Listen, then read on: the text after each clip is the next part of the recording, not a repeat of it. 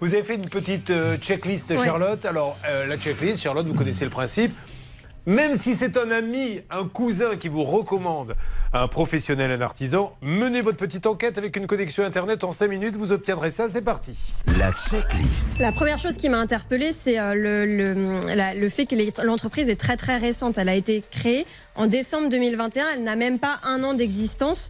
Premier warning, même s'il faut bien laisser la chance euh, aux artisans de commencer, c'est mieux quand même de prendre une entreprise qui a quelques années d'expérience derrière elle, ne serait-ce que pour trouver des avis, etc. sur l'entreprise. La deuxième chose, c'est le label qu'il met. euh, il met le logo d'un label sur son devis, le logo euh, Calibat. Eh bien, euh, malheureusement, euh, c'est un label qui est censé prouver euh, des compétences d'un artisan. Il l'a pas Il ne l'a pas. Il y a un annuaire. hein, vous pouvez vraiment, tout le monde peut vérifier si l'artisan a bien son label. Lui, il ne l'a pas. Donc là, ça ne va pas. Et en dernier point, c'est l'assurance. Et là, vous en doutez parce qu'on a énormément de dossiers, malheureusement, où c'est le pas cas. Il n'a jamais fourni d'attestation d'assurance.